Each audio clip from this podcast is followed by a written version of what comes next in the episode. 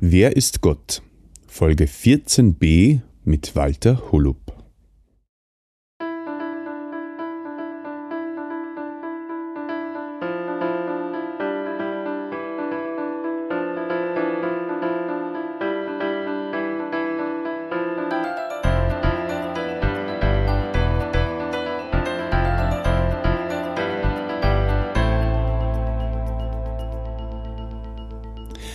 Christi und herzlich willkommen. In diesem Kanal geht es um Gottes Wün. Wir reden über biblische Themen und über die Geschichten, die Gott mit Menschen schreibt. Heute hören wir die vorläufig letzte Folge von Walters Serie Wer ist Gott, wo er mit uns im Johannesevangelium äh, liest und möchte an der Stelle nochmal herzlich Danke sagen bei ihm für ja, diese wunderbaren Folgen, wo er einfach ja, in einfacher Art und Weise erklärt und die Bibel auslegt. Und ja, wünscht er wie immer ein offenes Herz. Und nächstes Mal geht es weiter wieder mit einem Lebenszeugnis. Und im Hintergrund hören wir gerade den Hahn, der guten Morgen schreit. Also schönen Tag euch allen. Warum ist Jesus so wichtig für uns Menschen? Weil Jesus der Einzige ist, der einen Menschen vom Tod zum Leben erwecken kann. Es ist der Wille Gottes des Vaters, wie wir beim letzten Mal eindeutig gesehen haben. Wie kann Jesus so etwas von sich behaupten? Er ist ja doch nur ein Mensch wie wir, oder? Die jüdischen Zuhörer waren auf jeden Fall empört über das, was Jesus gesagt hat und behauptet hat. Lesen wir dazu heute in unserer Bibelausgabe auf Seite 161 bis 162, im zweiten Teil der Bibel, im Neuen Testament im Johannesevangelium. Kapitel 6, die Verse 41 bis 71. Seine jüdischen Zuhörer waren empört darüber, dass er gesagt hatte, ich bin das Brot, das vom Himmel herabgekommen ist. Ist das nicht Jesus, der Sohn Josefs?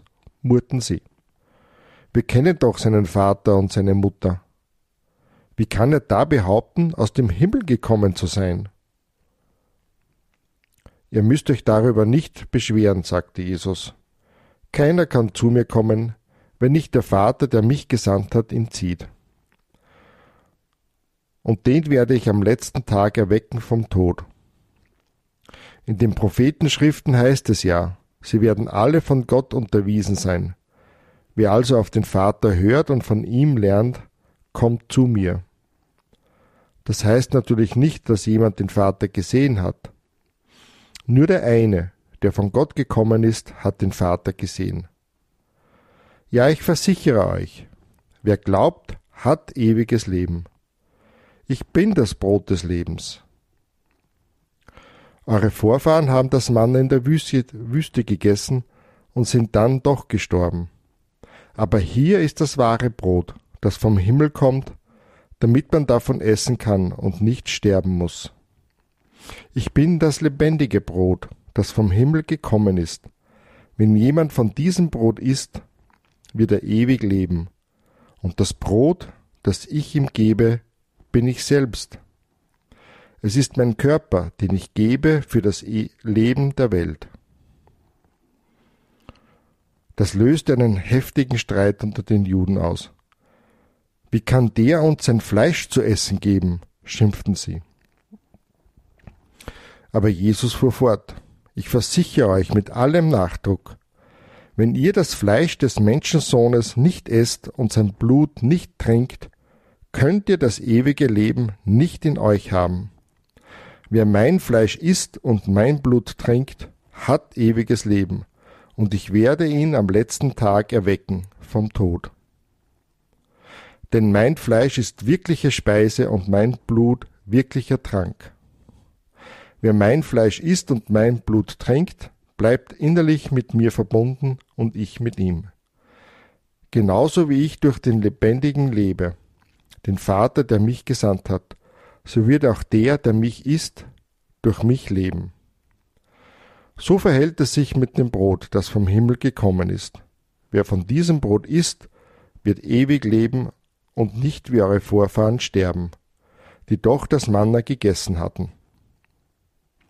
Das alles sagte Jesus in einem Lehrgespräch in der Synagoge von Kapharnaum. Darüber ärgerten sich selbst viele seiner Jünger. Was er das sagt, geht zu weit. Das kann man ja nicht anhören. Jesus wusste gleich, dass seine Jünger sich über seine Worte beschwerten und sagte zu ihnen, Daran nehmt ihr Anstoß, was dann, wenn ihr seht, wie der Menschensohn in den Himmel zurückkehrt. Der Geist macht lebendig, menschliches Bemühen nützt nichts. Aber die Worte, die ich euch gesagt habe, sind von diesem Geist und von Leben erfüllt. Allerdings gibt es einige unter euch, die glauben trotzdem nicht. Jesus wusste nämlich von Anfang an, wer die waren, die nicht glaubten und wer in seinen Verfolgern ausliefern würde. Er schloss, Deshalb habe ich zu euch gesagt, niemand kann von sich aus zu mir kommen, wenn ihm das nicht der Vater möglich macht.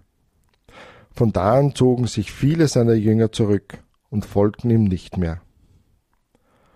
Da fragte Jesus die Zwölf, und ihr, wollt ihr mich etwa auch verlassen? Herr, zu wem sollen wir denn gehen? antwortete Simon Petrus. Du hast die Worte für das ewige Leben. Und wir glauben und haben erkannt, dass du der Heilige Gottes bist. Daraufhin sagte Jesus zu ihnen, Euch zwölf habe ich doch selber ausgewählt, und einer von euch ist ein Teufel. Damit meinte er Judas, den Sohn von Simon Iskariot. Denn Judas, einer der zwölf, war es, der ihn später verriet. Gut, soweit unser heutiger Text. Also die Juden, zu denen Jesus da geredet hat, haben sie darüber aufgeregt, dass Jesus gesagt hat, dass er das eigentliche Brot vom Himmel ist. Diese Aussage war gleichbedeutend mit dem, wie wenn er gesagt hätte, dass er der Sohn Gottes, der Messias, der gesalbte Königs Israel ist, der im Alten Testament angekündigt war. Die Juden sagen, sie kennen da seinen Vater und seine Mutter. Vers 42. Wie kann dann Jesus behaupten, dass er vom Himmel kommt? Das geht doch nicht. Aber das Problem bei den Juden damals war, sie wollen es einfach nicht wahrhaben. Es hätte massive Auswirkungen auf ihr Leben gehabt, wenn das wahr gewesen wäre, was Jesus gesagt hat. Und so reden sie sich darauf aus, dass sie ja eh seine Eltern kennen. Also kann Jesus gar nicht vom Himmel kommen. So wollten sie ihr Gewissen beruhigen. Aber diese Ausrede war nur die halbe Wahrheit. Sie offenbart ihre Unwissenheit. Die Wahrheit war, dass Josef nur der Stiefvater von Jesus war, nicht sein leiblicher Vater. Sein Vater ist eben Gott. Es heißt ja, Glauben heißt nichts wissen. Aber genau das Gegenteil ist der Fall. Der Unglaube beruht auf Unwissenheit. Jesus regt sich nicht darüber auf, was die Juden gesagt haben. Er sagt nur in Vers 43, keiner kann zu mir kommen, wenn nicht der Vater, der mich gesandt hat, ihn zieht und den werde ich am letzten Tag erwecken vom Tod. Wie schaut es aus, wenn Gott der Vater wem zieht? In Vers 45 heißt es weiter, in den Prophetenschriften heißt es ja, sie werden alle von Gott unterwiesen sein. Wer also auf den Vater hört und von ihm lernt, kommt zu mir. Gott der Vater zieht und wirkt an Menschen, durch seinen offenbarten Willen, durch das Wort Gottes, die Bibel. Die Menschen sind von Gott unterwiesen. Wenn ein Mensch wirklich an Gott, auf Gott hören möchte, dann kommt er automatisch zu Jesus. Das geht gar nicht anders. Wobei direkt Sehen können wir Gott den Vater nicht. Nur Jesus, der von Gott gekommen ist, hat ihn gesehen. Vers 46. Wir können Gott in Jesus sehen, denn Gott und Jesus sind vollkommen eins. Wie wir das immer wieder schon gehört haben. Wer aber Gott nicht glauben will, der sucht sie eben Ausreden, die einer Prüfung allerdings nicht standhalten, sondern sie als Halbwahrheiten herausstellen. Gott kann aber in solchen Fällen nichts tun. Gott wird keine Menschen zu ihrem Glück zwingen. Eins ist aber ganz sicher, Vers 47 und 48, wo Jesus zu den versammelten Menschen sagt, Ja, ich versichere euch, wer glaubt, hat ewiges Leben. Ich bin das Brot des Lebens. Das sind die Fakten. Das ist die Wahrheit. Das sind die Tatsachen, ob ich glaube oder nicht.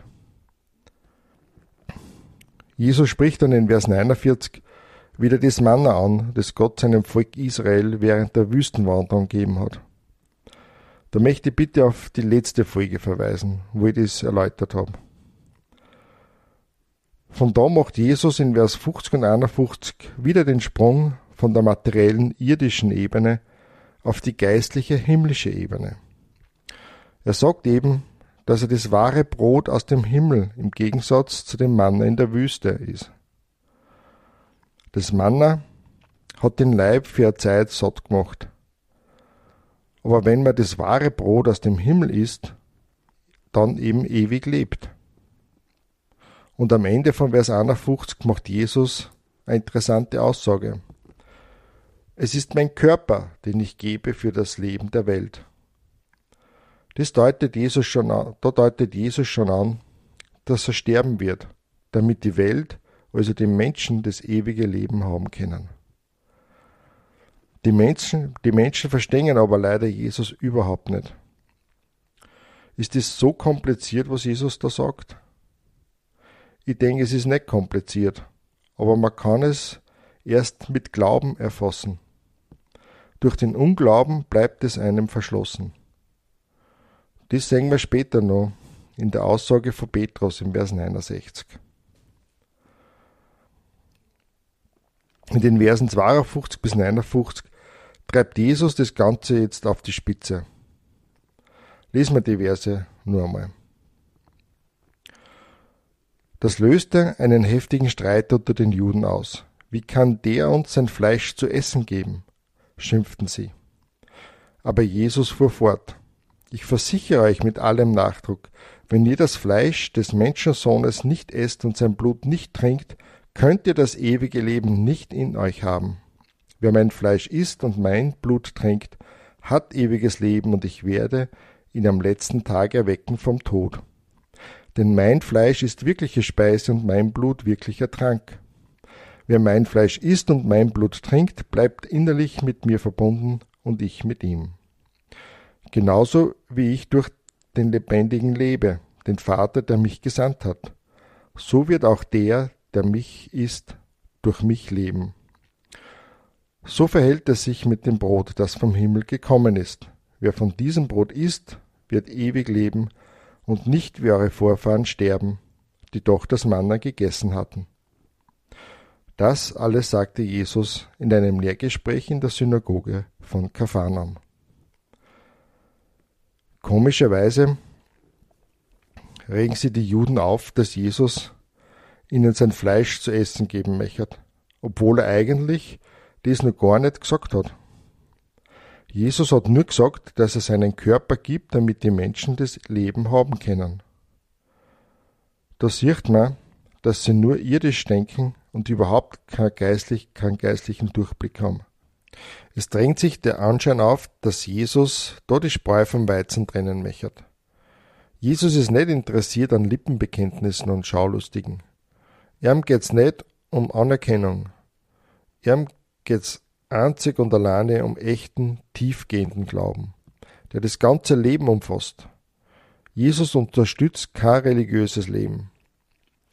Jesus möchte nicht nur ein Teil des Lebens neben anderen Teilen sein, wo man vielleicht einmal am Sonntag an ihm denkt oder wenn gerade eine Not da ist, wenn sonst nichts mehr hilft. Na, Jesus möchte unser Leben durchdringen. In allen Bereichen.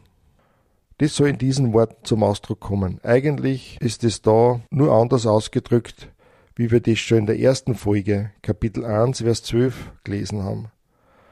Da hat's Kassen, doch allen, die ihn, also Jesus, aufnahmen und an seinen Namen glaubten, gab er das Recht, Kinder Gottes zu werden. Jesus wird da ein Teil von mir. Er ist in mir. Jesus ist nimmer außerhalb von mir und meinem Leben, sondern er ist permanent allgegenwärtig in meinem Leben. Wie reagieren die Menschen jetzt auf das, was Jesus da gesagt hat? Die Juden, die in der Synagoge waren und auch viele seiner Jünger, haben sie über diese Worte von Jesus geärgert. Es war einer zu hart oder zu viel verlangt. Wie ist es heute? Sind mir die Worte von Jesus auch zu hart? Ist es mir auch zu extrem, zu viel verlangt? In Vers 63 sagt, sagt Jesus dann, der Geist macht lebendig, menschliches Bemühen nützt nichts. Aber die Worte, die ich euch gesagt habe, sind von diesem Geist und von Leben erfüllt. Wenn's hassen wird, alle bitte aufzeigen, die etwas tun möchten, um das ewige Leben zu kriegen. Dann waren sicher viele Menschen voll dabei. Wir wären schon bereit, einiges zu tun und uns zu bemühen. Aber Jesus sagt, das nutzt nichts. So kriegt man kein ewiges Leben. Jesus sagt da ganz klar und eindeutig, dass es alleine der Geist Gottes ist, der lebendig macht.